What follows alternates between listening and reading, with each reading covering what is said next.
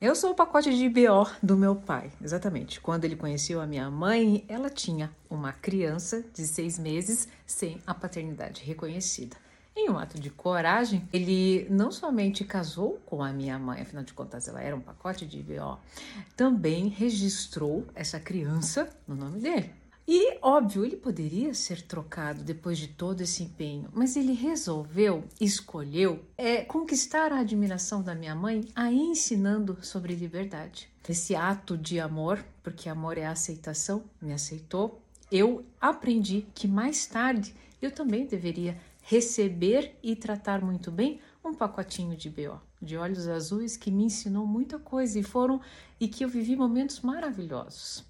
Eu nunca ouvi como um pacote de BO, assim como meu pai nunca viu um pacote de BO.